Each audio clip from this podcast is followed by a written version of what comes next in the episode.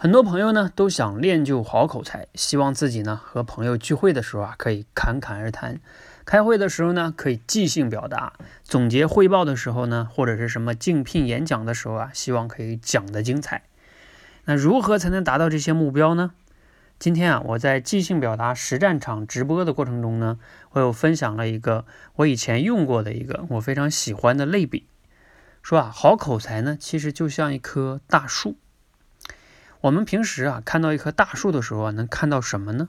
往往呢有三部分，最容易看到的呢，往往就是枝繁叶茂，有花有果。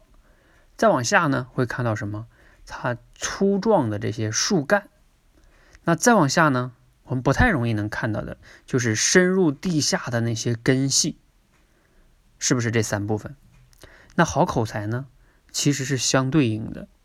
我们期待的那些侃侃而谈、讲的精彩、即兴表达，这些啊，都相当于枝繁叶茂、跟有花有果，最容易看到，也是我们最想达到的。但是啊，大家都明白，树上那些枝繁叶茂和花和果，如果没有树干跟树根做支撑的话，那是不可能存在的。比如说，你把那些枝叶给砍下来，要不了两天就全部死掉了。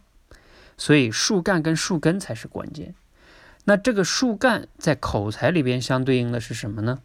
在我看来啊，核心就是在于思考能力。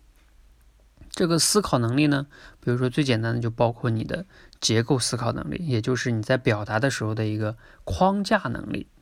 你到底表达的逻辑框架是什么？还有什么呢？逻辑推理能力。你的结论到底是怎么样推理出来的？比如说常见的推理哈，我在社群里边经常讲，有归纳推理、演绎推理、类比推理，这是我们人在做推理的时候啊最常用的三种推理形式，也会让你表达更有说服力。再加上结构思考，其实呢，你的思考能力在表达跟写作的时候就基本上够用了。这就是相当于树干。那再往下呢，树根相当于什么呢？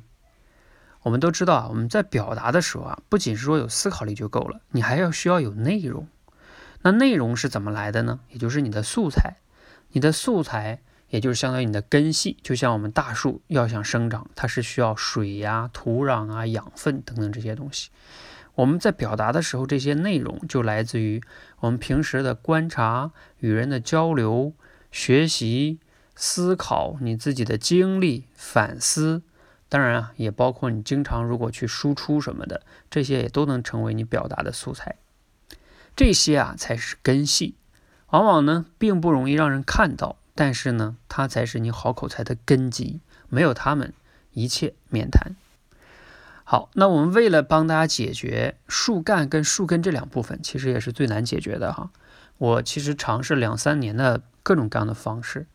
那最近呢，我觉得哈，我们采取了一种方式是非常有效的，就是叫不讲究出局，通过输出倒逼你去观察、学习、思考。这样的话呢，你持续下来之后啊，你的好口才一定会慢慢的到来，因为你根扎的越深，早早晚晚会看到枝繁叶茂跟硕果累累。